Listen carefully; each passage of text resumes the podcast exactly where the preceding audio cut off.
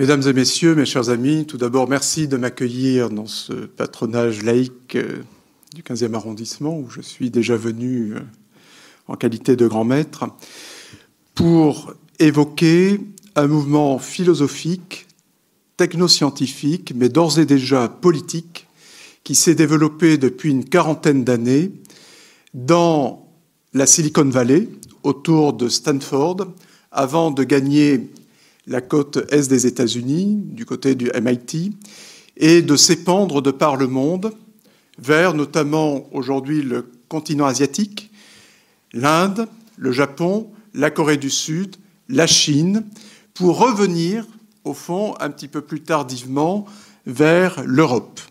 Mais l'épicentre géographique de ce mouvement, dont nous allons définir les caractéristiques et nous interroger pour savoir si le transhumanisme est encore un humanisme, se situe dans cette Silicon Valley autour de grandes sociétés multinationales que sont les GAFA. Un certain nombre de personnalités ont émaillé le devenir de ce mouvement philosophique, comme par exemple Drexler, qui a fondé la Foresight Institute dans les années 80 et 90 autour des nanotechnologies, Max Moore, qui va fonder dans les années 90 l'exotropisme, qui s'oppose euh, justement à l'anthropisme. Donc c'est la volonté de prendre au fond l'évolution à rebrousse-poil, mais nous allons y revenir. Ce sont des philosophes comme Nick Bostrom et David Pierce qui vont fonder la World Transhumanism Association, qui sont basés en Angleterre, et c'est Humanity Plus maintenant. Donc un certain nombre de personnalités qui sont issues du milieu informatique, avec des GIC, des informaticiens, des biologistes, des philosophes, des sociologues, des neuroscientifiques, et toute une communauté, au fond, regroupée à travers les thèses communes que nous allons développer sur le transhumanisme de par le monde. Mais alors, qu'est-ce que le transhumanisme? Les? C'est passé d'un pays à l'autre, oui, vraiment. Et aujourd'hui, globalement, c'est mondial, même si ce sont les pays très industrialisés euh, qui sont euh, les promoteurs de cette pensée. Mais sinon, c'est vraiment le, monde, vraiment le monde entier aujourd'hui. Alors, qu'est-ce que le transhumanisme? Le transhumanisme, c'est un courant d'abord scientiste qui se fonde sur les, dernières avancées scientifiques, qui est progressiste au sens du progrès des positivistes, c'est-à-dire l'idée qu'il y a une accumulation linéaire des savoirs et des techniques qui vont permettre une amélioration de la société, qui est technophile, c'est ce qu'on va discuter, qui est technophile au sens où non seulement les savoirs, mais les techniques vont être l'instrument de cette avancée dans leur, esprit, de cette société matérialiste, et l'ensemble de ces qualificatifs est important, donc scientiste, progressiste, technophile, matérialiste dans le sens où ils rompent avec le dualisme cartésien, pour eux, la vie émane des lois de la matière, donc de l'inorganique, et d'autre part, l'esprit dérive de la matière. Il n'y a pas de séparation irréductible entre le corps et l'esprit, comme Descartes l'a emblématiquement posé. Et c'est un courant, et c'est ce qui fait la caractéristique, qui est philosophique et mélioriste, philosophique dans la mesure où il s'intéresse à la destinée humaine, et mélioriste dans le sens où pour eux, l'amélioration de l'être humain et de la société passe par une hybridation entre l'homme et la machine, une hybridation biotechnologique qui va permettre l'augmentation, et nous verrons des exemples, des capacités physiques, émotionnelles et mentales de l'être humain.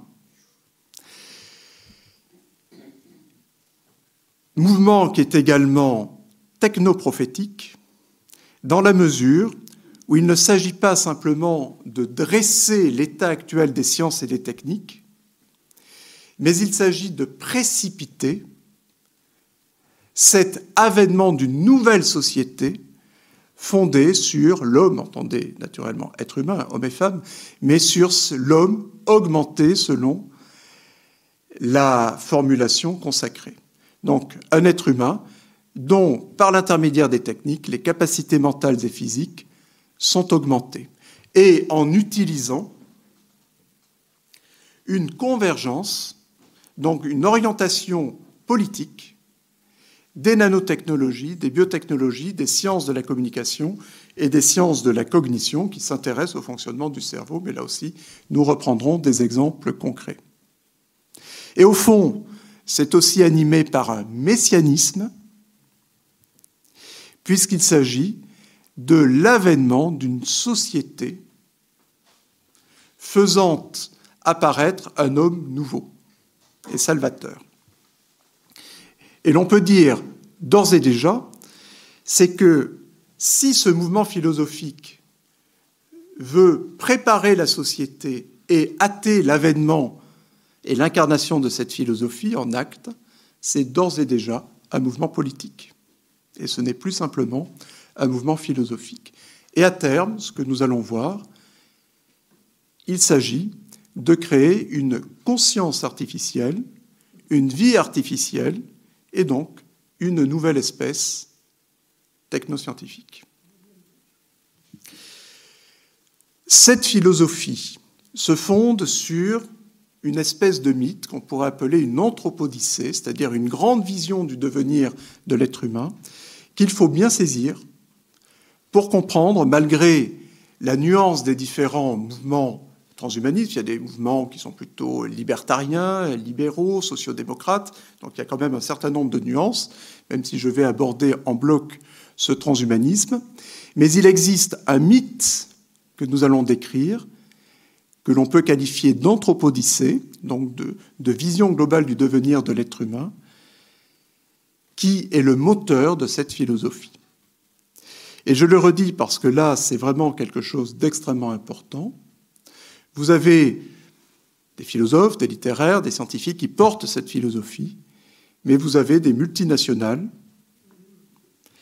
qui incarnent cette philosophie, ce sont les GAFA en particulier, mais pas uniquement. Et ces multinationales vont permettre d'investir et d'orienter la recherche, ces biotechnologies, ces nanotechnologies, ces, technologies de la communication et de la compréhension du fonctionnement du cerveau, pour permettre que ces instruments techniques contribuent à cette augmentation intellectuelle et physique de l'humanité. Et donc il faut bien mesurer que ces multinationales sont des puissances financières extrêmement fortes, elles ont des budgets supérieurs à certains États, elles sont de connivence avec certains États, pour des raisons d'abord militaires. La première retombée de ces technologies sont des technologies militaires. Et la deuxième retombée, c'est évidemment, comme tout État, la volonté d'avoir des emplois. Et vous voyez que dans, euh, dans ces impératifs communs, eh bien, il y a une connivence qui s'établit entre ces multinationales et ces États. Et des multinationales qui peuvent en remontrer à certains États. On l'a vu avec Apple, par exemple, dans le fait qu'ils n'ont pas voulu donner le chiffre du codage des télécommunications euh, à l'État américain au moment d'un certain nombre d'actes terroristes. Et d'autre part, ces États, ces firmes étant multinationales, eh bien, elles bénéficient de législations inégales entre les États et donc peuvent arriver à leur fin, quelle que soit leur base d'implantation. Donc, en d'autres termes, vous avez une conception philosophique sur le destin de l'homme, vous avez des techniques qui permettent aujourd'hui de passer de ce que la science-fiction, le fantastique, la littérature fantastique ont exploré, et nous allons voir qu'il faut considérer qu'il y a une base matérielle et scientifique possible aux euh, pensées transhumanistes, et vous avez une collaboration très étroite avec le système libéral et capitaliste de ces GAFA, qui constitue un moteur important. Alors, nous avons défini ce transhumanisme de manière un peu abstraite, c'est-à-dire ce mouvement à la fois scientiste, progressiste, technophile, matérialiste, mélioriste, technoprophétique et messianique.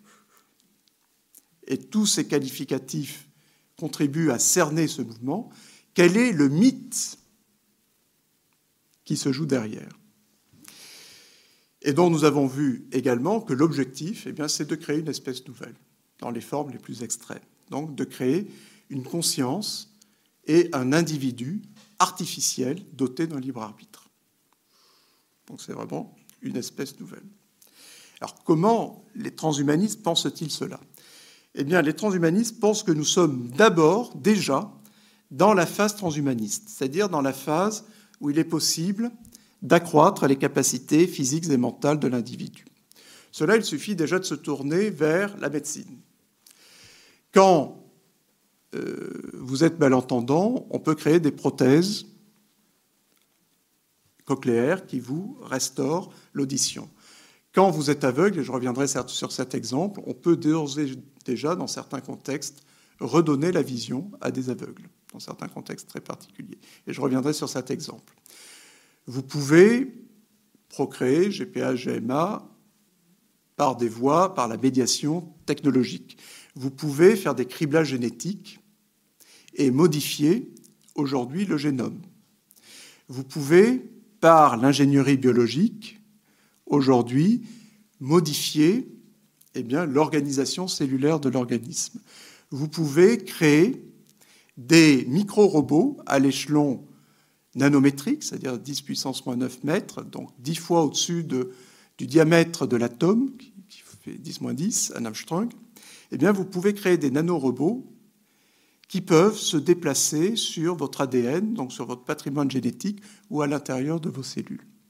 Donc, en gros, vous avez aujourd'hui des technologies qui sont utilisées soit pour la recherche, soit pour la médecine, mais qui permettent d'ores et déjà de modifier la génétique, la biologie, voire d'intégrer des prothèses au sein du corps. Et lorsque vous regardez ce processus, vous voyez trois processus convergents. Premièrement, ce que je disais, vous avez une mécanisation progressive du corps. Vous pouvez faire un cœur artificiel. Vous pouvez mettre un microprocesseur pour restaurer la vision. Vous pouvez mettre des électrodes dans le cerveau. Donc, en, gros, ces technologies permettent de remplacer progressivement des organes biologiques par des organes artificiels. Donc, c'est une mécanisation du corps. Vous avez des exosquelettes aussi. Vous avez des prothèses qui vous permettent de courir plus vite qu'avec vos jambes. Regardez, c'est le triste exemple d'Oscar Pistorius, par exemple. Mais vous avez en gros une mécanisation du corps. Vous avez d'autre part une humanisation progressive de l'intelligence artificielle. Alors l'intelligence artificielle, ce n'est pas l'ordinateur. C'est ce qu'on appelle les réseaux formels de neurones. Nous sommes loin de l'ordinateur. C'est quoi un réseau formel de neurones? Au fond, vous créez un modèle simplifié, ultra simplifié, de l'architecture cérébrale, du fonctionnement de votre cerveau. Cela est apparu dans les années 43, à la suite des travaux notamment de McCulloch et Pitts aux États-Unis, qui sont un mathématicien et un psychiatre. Et ces réseaux formels de neurones sont capables de reproduire manière simplifiée, mais de reproduire de plus en plus les activités de votre esprit, lesquelles l'apprentissage, la reconnaissance de forme, reconnaissance de visage, l'autocorrection, la mémoire, la complétion perceptive, c'est-à-dire je vous donne un, fragment d'une image et vous reconstituez l'image entière, un fragment de souvenir et vous reconstituez le souvenir. Ils sont capables de prendre des décisions lorsque plusieurs choix sont possibles. Ils sont capables de créativité, dans ce qu'on appelle des systèmes chaotiques, c'est-à-dire qu'ils sont capables de créer des comportements nouveaux, et donc ils sont capables de s'adapter, donc de gagner une relative autonomie. Pour vous donner un exemple ancien, qui, date des années 60, il y avait euh, des réseaux formels de neurones auxquels on a appris, sans leur donner a priori les règles, à reconnaître les verbes en anglais régulier et irrégulier. Donc régulier, vous, à l'imparfait, au prétérit, vous mettez ed à la fin. je veux, I want, je voulais, I wanted, ou irrégulier, je viens, I come, et je venais, I came. Eh bien, des chercheurs, Maxeland par exemple, ont créé un réseau formel de neurones auquel ils ont appris, sans donner la règle, eh bien, à extraire des couples de verbes les règles qui permettaient de classer les verbes réguliers et les verbes irréguliers. Ils se sont aperçus, et c'est là le point amusant, c'est que ce réseau formel de neurones, dans son apprentissage, eh commettait les mêmes erreurs d'apprentissage que l'enfant lorsqu'il apprenait ses verbes. Donc, la temporalité de l'apprentissage de la machine, avec ses essais, ses erreurs, reproduisait la temporalité de l'apprentissage de l'enfant. Alors, bien sûr, nous sommes très loin exactement de l'apprentissage psychologique de l'enfant, mais cela mettait, si vous voulez, sur le chemin de l'idée que ces réseaux formels de neurones, eh bien, quand même, tout simplifiés qu'ils sont, étaient capables de reproduire artificiellement les processus intelligents d'un sujet biologique. Et aujourd'hui, ces techniques ont progressé. On peut penser par exemple au deep learning actuellement, mais qui n'est jamais qu'une forme, euh, que des, que des algorithmes qui reprennent toute cette tendance des réseaux de neurones. Mais en gros, nous, ce qu'il nous faut comprendre, c'est que vous avez progressivement une humanisation progressive de l'intelligence artificielle. Et la mécanisation du corps, d'un côté, et cette humanisation progressive, je ne dis pas qu'elle est complète, hein, je dis simplement c'est une tendance, de ces réseaux formels de neurones peuvent se réunir dans les robots. Et l'autre versant, c'est la robotique. Cette robotique est importante parce qu'elle crée cette fois-ci un être artificiel capable de se mouvoir, capable de percevoir, et aujourd'hui capable d'échanger des signaux avec d'autres robots. Et donc vous êtes à ce moment-là dans un processus véritablement d'artificialisation de l'individu dans ses caractéristiques physiques, des prothèses en quelque sorte, c'est un ensemble de prothèses, et dans ses caractéristiques d'intelligence artificielle qui de plus en plus miment les capacités mentales du sujet. Et si, en plus, vous apprenez à ce robot à se déplacer tout seul dans l'environnement avec des obstacles, à apprendre par lui-même, à communiquer avec d'autres robots, eh bien, vous créez, bon, nous sommes très loin, hein, j'exagère un peu quand même, je suis un peu caricatural, mais pour montrer les tendances, vous créez les linéaments d'une culture artificielle. Et donc le but, vous voyez d'ores et déjà, c'est d'arriver à construire un individu autonome, mais artificiel. Et si vous rajoutez, si vous rajoutez par ailleurs l'hybridation entre la machine et l'intelligence, donc vous mettez des processeurs dans le cerveau, à ce moment-là, alors ce que disent les transhumanismes, hein, mais vous allez progressivement faire passer la dernière caractéristique du cerveau qui est la conscience, disent-ils, au niveau de la machine. Est-ce que les voitures qui roulent seules, ça fait partie de ça? Absolument. Exactement. Alors c'est une application technologique particulière, mais ça utilise en effet ces technologies d'intelligence artificielle. Absolument. Et donc vous voyez finalement le triple mouvement, mécanisation du corps, humanisation de la conscience, convergence dans la robotique, d'autre part hybridation de l'intelligence biologique avec la machine, je vous donnerai quelques exemples, et donc que nous disent les transhumanistes, hein, je parle, je me fais leur porte-parole, ils nous disent qu'à un moment, qu'ils appellent la singularité, c'est Ray Kurzweil qui a, donné, entre autres, mais aussi Max Moore avec l'exotropisme, euh, ce, moment-là, eh bien, vient un moment où cette triple convergence sera telle que, d'une certaine manière, la, la, conscience se sera artificialisée et les capacités intelligentes, les capacités du calcul de l'esprit auront été tellement démultipliées par la machine qu'il y aura un basculement irréversible vers un individu cette fois-ci pleinement artificielle. Et nous serons passés de la phase transhumaniste à la phase post-humaniste où conscience artificielle, vie artificielle et finalement individu artificiel sera euh, construit. Et, oui Oui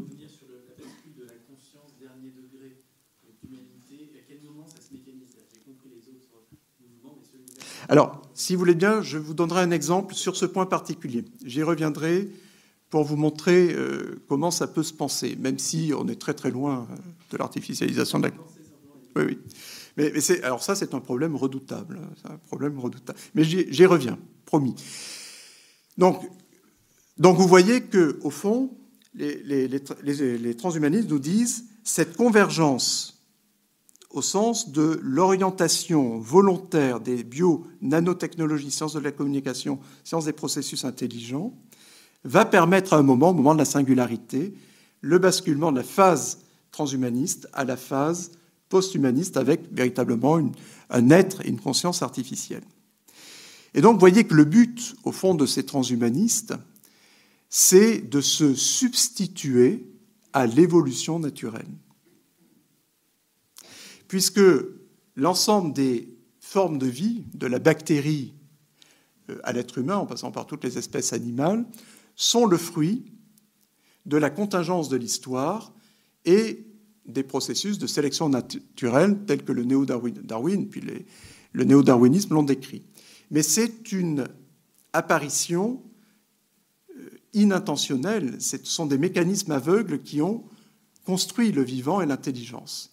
Là, les transhumanistes nous disent, et plus encore les post-humanismes, il faut, grâce à notre science et à notre technique, se substituer à l'évolution naturelle pour être désormais le moteur volontaire et conscient de notre propre évolution. Donc, en d'autres termes, si vous êtes matérialiste et naturaliste, vous direz qu'ils veulent se substituer à l'évolution naturelle. Si vous êtes croyant, vous direz qu'ils veulent se diviniser et créer un golem, un Frankenstein, mais créer une vie en en étant le, euh, le propre créateur. Mais c'est cette volonté euh, thaumaturgique et démiurgique qui se joue dans cette volonté de focaliser les sciences et les techniques pour la création d'une euh, nouvelle espèce. Et donc voilà en quelque sorte cette vision globale, cette, ce qu'on peut appeler une anthropodicée, une vision globale de la condition humaine que charrie ce mouvement euh, transhumaniste et posthumaniste, qui est au fond un dépassement complet de l'humanité et de ses caractéristiques, grâce aux sciences et aux techniques. Comment euh, passe-t-on au fond euh, de l'un à l'autre? Donc là, je vais reprendre des cas concrets, je reviendrai sur la conscience. Eh bien, par exemple, donner quelques exemples issus de mon domaine, des neurosciences, que je connais un peu mieux.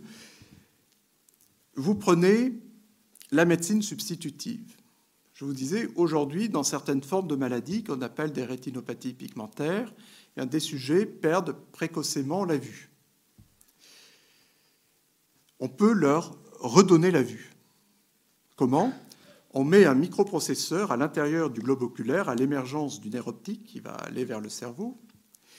Et ce processeur, ce microprocesseur est connecté à une caméra qui se situe sur la monture des lunettes. Donc la caméra enregistre une image, elle pixelise une image, elle, communique avec le microprocesseur et ce microprocesseur va stimuler le nerf optique. Tous les problèmes de vue se, soignent comme ça? Non. Là, c'est encore, encore un peu dans le laboratoire, mais c'est déjà appliqué. Et puis, il faudra encore quelques années vraiment pour élargir. Mais c'est une voie très... Il y en a d'autres. Hein. C'est une voie très, très prometteuse. Et donc, ce que, fait le cerveau? Eh bien, il réapprend à interpréter les signaux que lui envoie la caméra par le microprocesseur. Et le sujet recouvre, alors bon, ce sont des matrices des pixels de 64, voire 128, mais le sujet recouvre progressivement la vue et peut apprendre à lire avec de grosses lettres sur un ordinateur ou voir le contour d'un chemin. Donc ça, c'est une hybridation biotechnologique. On a mis à l'intérieur du corps une prothèse biotechnologique. C'est la médecine substitutive puisque l'on restaure une faculté perceptive jusqu'alors déficitaire. Maintenant, supposez qu'au lieu de la caméra, comme une caméra euh, que l'on peut utiliser nous pour filmer, on mette une caméra infrarouge ultraviolette. À ce moment-là, ce que va voir l'œil, c'est ce que va voir une abeille. Il va voir un autre spectre, d'autres images qu'il ne voyait pas par sa constitution biologique, et vous passez simplement de la médecine substitutive à l'augmentation des capacités perceptives. Vous voyez que le passage est simple et technologiquement, ça ne pose pas trop de problèmes. Bon, ce n'est pas compliqué. Mais me direz-vous quand même, il faut être un peu fou quand on a une vision normale pour se mettre ce dispositif qui, avec certitude, va léser pour le coup la vision normale. Oui, mais vous pouvez anticiper qu'avec la miniaturisation par les nanotechnologies, ce dispositif à terme, ce ne sera pas un microprocesseur de quelques millimètres que vous collez sur l'œil, enfin sur la rétine, mais ce seront des dispositifs qui iront au contact de la cellule elle-même, donc à l'échelon micrométrique. Et à ce moment-là, vous ne léserez plus les cellules nerveuses, mais vous recruterez un certain nombre de cellules qui seront dévolues à cette vision augmentée. Voyez d'ailleurs une conséquence, c'est que à l'échelon nanométrique ou à l'échelon de ces nanotechnologies, eh ces dispositifs vont être annexés fonctionnellement par la rétine normale. Et viendra un moment où la question se posera de savoir où est la limite entre l'artificiel, la prothèse, et le réel, et le biologique. Et donc vous, avez, vous pouvez anticiper, ce sont des pistes, mais un brouillage des limites entre l'artefact, entre la technique et le biologique qui va se poser.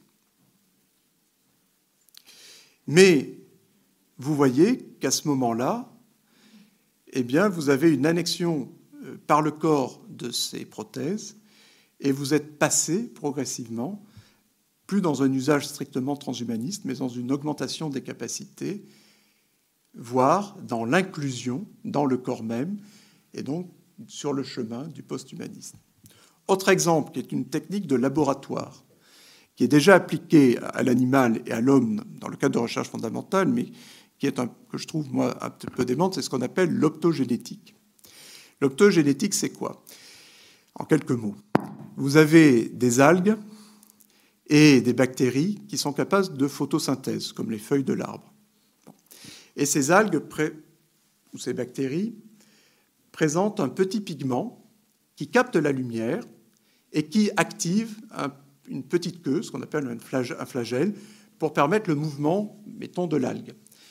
Et ce pigment capte la lumière du soleil, active le petit flagelle et ça permet à la bactérie ou à l'algue d'aller vers le soleil pour faire sa photosynthèse.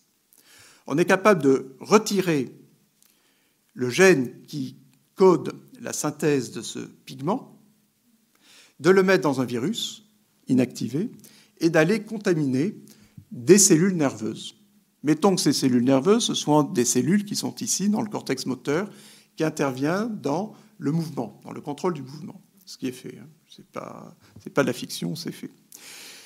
Que va faire la cellule nerveuse? Elle intègre le virus, elle intègre le gène et va exprimer, comme euh, la bactérie ou l'algue, ce petit pigment qui capte la lumière. Alors vous me direz évidemment, euh, au sein de la boîte crânienne, il n'y a pas de lumière, qu'à cela ne tienne. Vous introduisez une fibre optique dans la boîte crânienne qui va à proximité de ces neurones qui ont exprimé à leur surface ce petit pigment lumineux. Et quand vous éclairez par cette fibre optique, eh bien, vous êtes capable d'activer ou d'inhiber la cellule nerveuse. Et que se passe-t-il? Eh bien, quand vous mettez ça, quand vous placez ce dispositif au sein des aires motrices de la souris, eh bien, vous prenez le contrôle de la motricité de la souris eh bien, et vous la guidez. C'est vous qui la guidez. Quand vous faites, ce sont des, sont des petites expériences qui ont été faites, parce que c'est un, outil puissant de recherche fondamentale, mais quand vous, vous créez par exemple une souris addicte à la drogue, une souris héroïnomane. Vous donnez l'héroïne, elle devient dépendante hein, à l'héroïne. Eh bien, vous utilisez ce dispositif, vous allez dans une région du cerveau qu'on appelle, le circuit de la récompense ou du plaisir, vous allez cibler certaines régions bien connues et vous guérissez la souris. Vous créez une souris dépressive. On connaît certes, oui, la pauvre bête, mais on va la guérir. On, on, met ce dispositif dans certaines régions dont on sait qu'elles participent à la dépression. Il y a des formes de, de dépression sévères qu'on appelle des mélancolies. Eh bien, on guérit la souris. Mais qu'est-ce que vous voyez? Eh Bien, vous voyez que par cette technique, potentiellement, vous êtes capable de guider très très précisément des circuits particuliers du cerveau qui jusqu'alors étaient complètement inconscients. Je leur souhaite.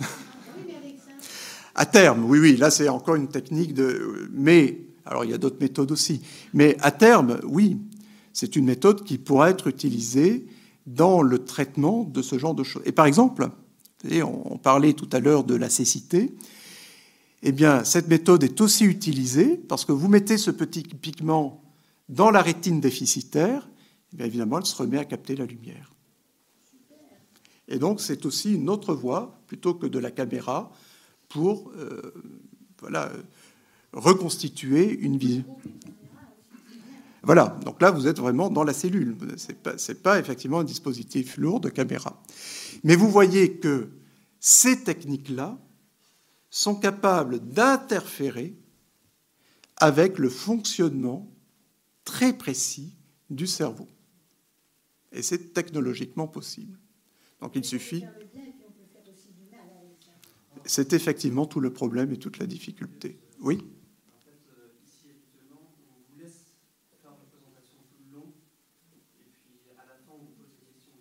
Alors je répondrai à vos questions à la fin. Merci. Non, non, mais ça va revenir. Alors, de toute façon, je ne suis pas très très loin de la fin. Alors, je voulais donner un exemple sur la conscience. Alors, évidemment qu'aujourd'hui, on ne peut pas créer de conscience artificielle. Mais vous avez vu que le but ultime, c'est en effet de créer une conscience artificielle. Alors déjà, il faudrait s'entendre sur le terme conscience. Il y a au moins trois trois acceptions de la conscience. Vous avez la conscience phénoménale. La conscience, c'est le, le, problème le plus difficile. C'est l'idée simplement, c'est que quand je sors du sommeil, lorsque je sors du coma, lorsque j'ouvre les yeux, il y a quelque chose qui apparaît. Donc ça, c'est la conscience phénoménale. Il m'apparaît un monde et je m'apparais comme point de vue dans le monde. Ça, c'est le plus difficile. Vous avez ensuite ce qu'on appelle en psychologie les consciences d'accès. Vous avez des consciences perceptives, vous imaginez, vous avez des rêves. Donc vous avez des états de conscience qui sont structurés. Et notamment ce qu'on appelle l'intentionnalité de la conscience. Ça, c'est un problème beaucoup moins difficile. Et puis vous avez, ce qui ne nous intéresse pas ici, la conscience narrative et la conscience bibliographique, c'est-à-dire je suis une conscience individuelle. Et tout le, le challenge ce ne sont pas les modalités de la conscience, c'est d'expliquer comment justement cette conscience phénoménale, cet apparaître du monde, peut se construire dans un réseau biologique, c'est notre cerveau, mais comment il pourrait se construire dans un réseau artificiel. Alors, l'une des idées, premièrement toute bête, c'est de se dire, si l'on est capable de modéliser de plus en plus précisément l'architecture du cerveau, et que l'on peut reproduire artificiellement cette architecture, viendra un moment où l'on aura le substrat d'où émergera la conscience. C'est simplement un pari. Voilà. En se disant, si on met tous les modules nécessaires ensemble, viendra un moment où cette conscience apparaîtra, avec des conditions. Et c'est en gros ce que vise la robotique. Parce que l'on crée véritablement un être artificiel avec ces modalités de déplacement, de perception, de communication, qui sont des, comportements nécessaires à l'édification de la conscience. Mais je voudrais justement vous donner quand même un exemple pour vous montrer qu'on est d'ores et déjà capable d'expliquer certains contenus de conscience. Alors je vais reprendre, euh, je reprends cela euh, à Jean Petitot, qui a travaillé là-dessus. Il y a ce qu'on appelle des, ah une hallucination, vous savez tous ce que c'est. Il y a des hallucinations particulières qu'on appelle les hallucinations entoptiques. C'est quoi une hallucination entoptique? Si vous fermez les yeux très très fort et que vous pressez sur les yeux, si vous avez ce qu'on appelle des migraines ophtalmiques, si vous prenez du LSD, si vous faites euh, des crises d'épilepsie visuelle, mais le plus simple, c'est vous fermez les yeux et vous appuyez sur les yeux très très fort, vous allez voir apparaître des figures géométriques. Vous voyez des damiers, vous voyez des cônes, vous voyez des spirales, euh, des niveaux de gris. Donc vous voyez tout un tas de figures géométriques apparaître. Alors naturellement, ce n'est pas quelque chose que vous percevez de l'extérieur, c'est quelque chose qui reflète l'activité interne de votre cerveau, propre d'une hallucination. Et des neuropsychologues ont recensé l'ensemble des figures géométriques que vous générez en appuyant sur vos yeux. Ils ont vu que ces figures géométriques sont très stéréotypées. On les reproduit quasiment chez tous les sujets. Donc c'est vraiment quelque chose de stable et qui reflète l'architecture interne de votre cerveau. Donc ça, c'est ce qu'on appelle les hallucinations entoptiques. Et donc vous voyez que c'est un état de conscience interne c'est une conscience perceptive d'un état interne du cerveau et qui présente la particularité d'une structuration géométrique en quelque sorte. Donc on met ça de côté. Deuxièmement, vous me direz ce que vous voyez.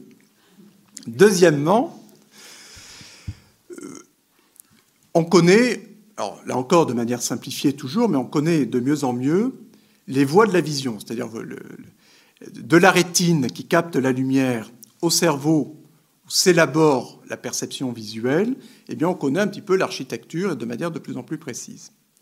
De cette architecture relativement compliquée, on peut créer un modèle mathématique. Ce modèle mathématique, simplement, essaie de capter l'essentiel de cette architecture. Comme si vous faisiez un plan formel de votre cerveau. Ce modèle mathématique, vous l'introduisez dans un ordinateur et vous le faites fonctionner. Et vous le faites fonctionner un petit peu comme lorsque vous appuyez sur les yeux, c'est-à-dire avec un comportement aléatoire.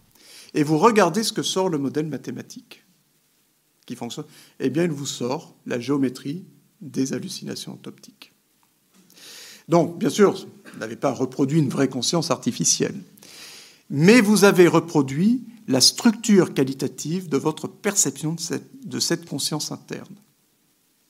Ce qui veut dire qu'on a passé quand même une étape. Nous ne sommes plus simplement sur une modélisation approximative, et qui d'ailleurs peut s'écarter de la réalité biologique des réseaux formels de neurones. On est là au plus près de l'architecture, hyper simplifiée toujours. Hein. Le, système nerveux central, c'est 100 milliards de neurones, hein, dix fois plus de cellules gliales mais vous avez reproduit la structuration qualitative d'un vécu de conscience perceptive. Alors tout simplement parce que dans votre cerveau, les cellules nerveuses de votre cerveau, l'organisation, l'architecture, implémentent, comme on dit aujourd'hui, ou si vous voulez, euh, incarnent la géométrie euclidienne de l'espace environnant. Bon, mais bon, ça c'est un autre sujet. Mais en gros, ce qu'il nous faut remarquez là, c'est qu'on est passé quand même, non pas, je le redis, sur l'émergence d'une conscience artificielle, mais sur la structure qualitative d'un état de conscience. Donc ça va quand même relativement loin.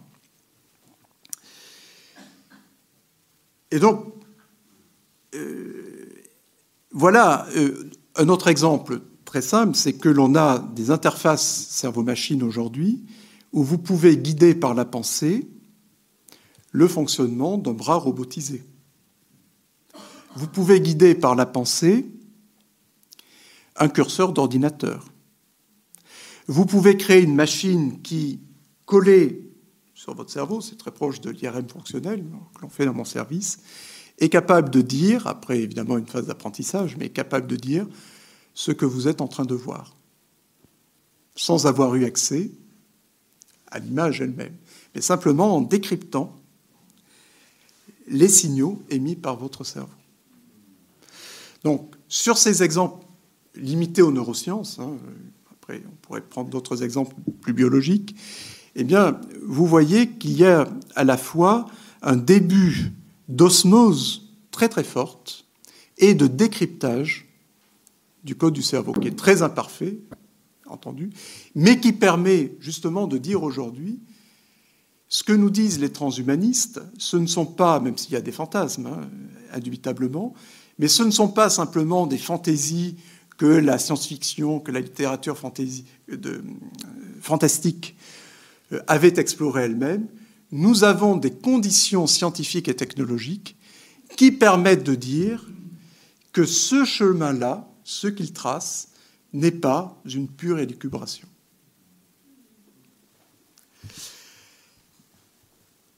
Alors, pour n'être pas trop long, je, m'acheminerai vers la conclusion. Donc, voilà ce qu'est euh, rapidement brossé ce grand mythe transhumaniste et euh, posthumaniste. S'agit-il d'un humanisme? Au fond, est-ce qu'on peut dire que le transhumanisme est encore un humanisme, pour revenir sur une interrogation plus philosophique, plus éthique, plus citoyenne aussi alors, on va voir que c'est très ambivalent. on va y venir. Donc il nous faut dire un petit peu ce qu'est l'humanisme d'ailleurs. Qu'est-ce que c'est que l'humanisme en général? L'humanisme en général, comme vous le savez, c'est un courant philosophique qui se développe au sortir de la Renaissance avec des figures comme euh, de la Mirandole, comme Erasme, comme Descartes, philosophe en France, que Luther, qu'on pourrait mettre aussi, tout un tas de philosophes classiques, et qui vont jusqu'au début du XIXe siècle avec Emmanuel Kant. Et cette philosophie, c'est d'abord une promotion de l'individu. La philosophie humaniste, c'est une promotion de l'individu, de la singularité de l'individu par opposition à la collectivité. Mais c'est la promotion d'un individu libre, critique, rationnel, qui fait usage de sa raison pour justement mettre à distance ce qui était considéré comme des entraves de sa liberté, des servitudes que sont la tradition, la superstition, la religion, les, pas, toutes les, pas la religion en général, mais certaines formes de religion, de philosophie, la scolastique en l'occurrence à l'époque, de modèles politiques hérités. Nous sommes évidemment souvent dans des monarchies, des monarchies qui vont être absolutistes, comme en France en particulier, ou des tentatives en Angleterre. Donc c'est l'idée, c'est une promotion d'un individu libre, critique, rationnel, qui par la science et la technique devient comme maître et possesseur de la nature, disait Descartes, et surtout, comme le disait Pic de la Mirandole et après lui Rousseau, Pic de la Mirandole disait dans son traité de la dignité humaine, en parlant à la place de Dieu, donc Dieu dit, à, travers les, mots de Pic de la Mirandole, j'ai donné, en substance, j'ai donné à l'être humain cette position arbitrale et honorifique de pouvoir se modeler, se façonner lui-même. Ce que Rousseau appellera la perfectibilité humaine, c'est-à-dire que l'être humain ne présente aucune essence particulière, aucune identité particulière. Le propre de l'être humain, c'est de se définir lui-même et de dépasser toujours la condition humaine présente. Il est autodépassement de lui-même. Et donc il n'a pas d'essence fixée de toute éternité qui permettrait de le définir. Mais avec deux accents pour, l'humanisme classique. Premièrement, c'est l'idée que l'être humain est toujours un être en société. C'est-à-dire que l'être humain est un être de relation qui ne s'accomplit en humanité qu'à travers la culture et à travers autrui. Et deuxième élément, c'est que l'être humain, c'est un être fini. Nous naissons, nous n'avons pas choisi de naître, nous souffrons, nous avons des maladies, nous avons des imperfections, nous allons mourir, nous avons des maladies. Bref, il y a une finitude de l'existence humaine. Et au fond, la philosophie a été aussi une interrogation sur la condition humaine pour s'accommoder de ce que nous ne sommes pas un Dieu, que nous ne sommes pas éternels, que nous ne sommes pas omniscients et omnipotents. Alors, au regard de cette définition de l'humanisme, peut-on dire que le transhumanisme reste un humanisme, au, sens classique? Eh bien oui et non. Et c'est toute l'ambivalence du transhumanisme.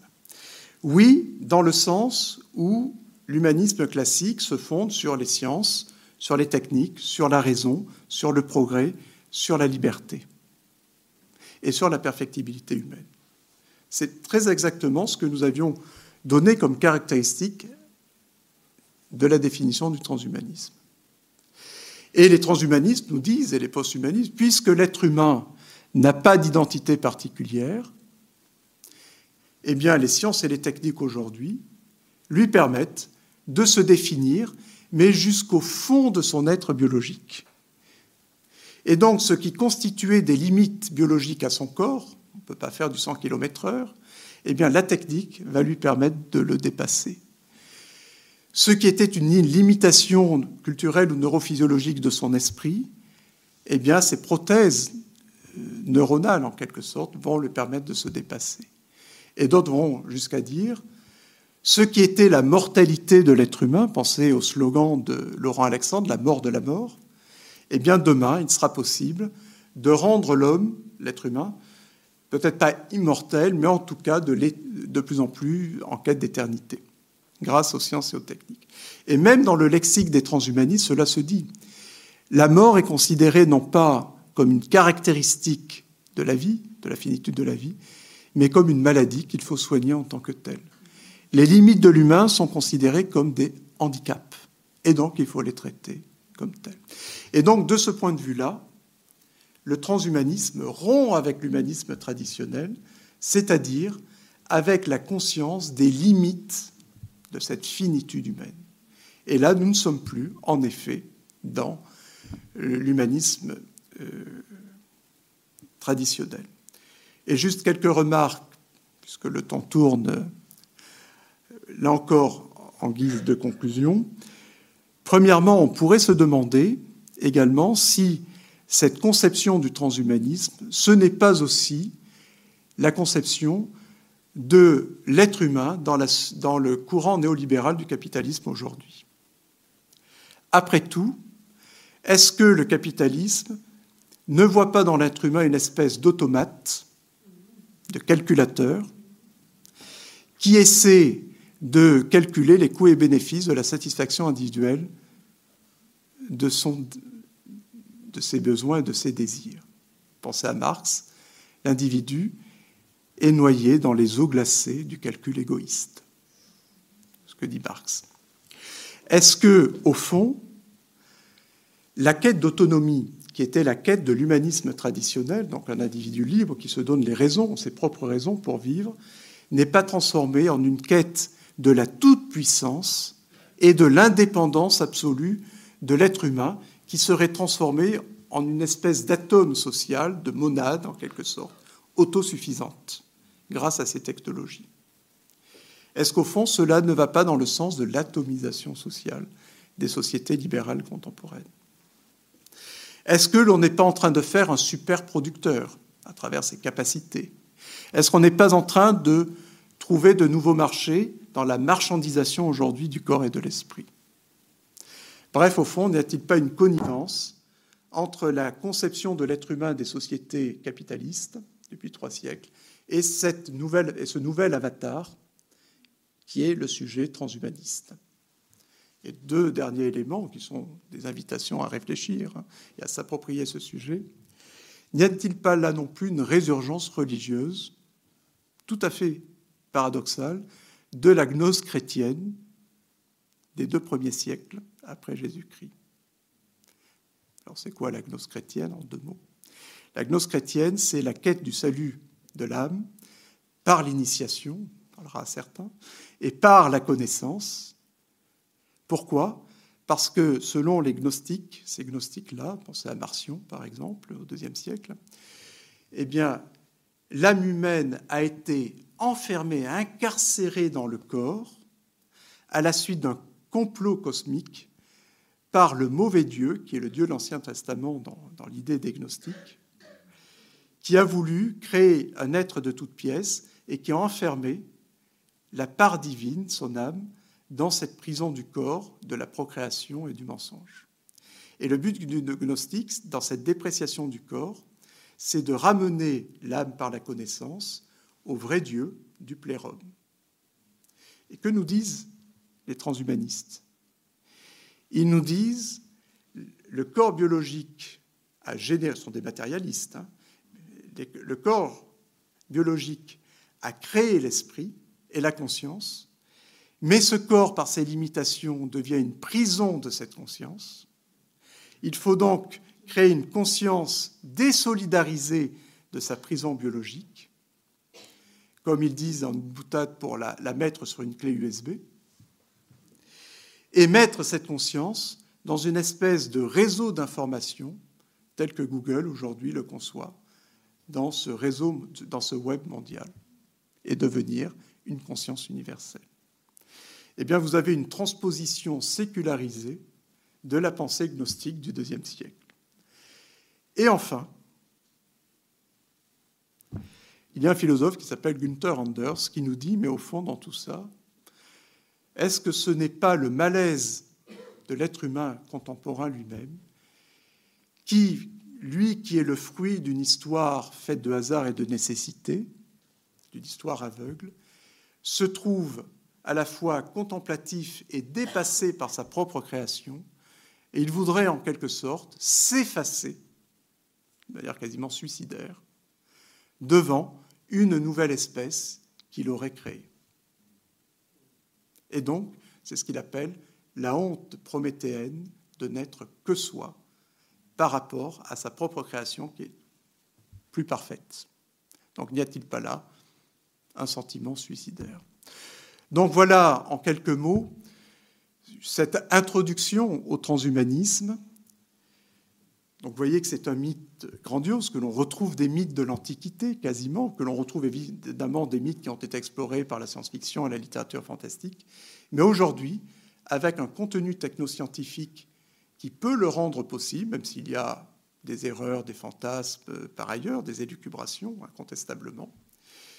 Et surtout, ce qu'il faut bien mesurer, et je le redis dans cette conclusion, c'est que ce n'est pas simplement un courant philosophique, c'est un courant qui s'incarne aujourd'hui à travers des institutions, pensez à l'université de la singularité, à travers des firmes qui sont ces multinationales, les GAFA, qui investissent massivement dans des sociétés qui mettent en œuvre cette philosophie, qui orientent la recherche et qui veulent installer ce nouveau modèle de société qui est en cours de tourner une nouvelle page de l'humanité et dont vous avez compris qu'elle est extrêmement ambivalente car elle est en train de redéfinir de fond en comble ce qu'est l'être humain. Je vous remercie de votre attention.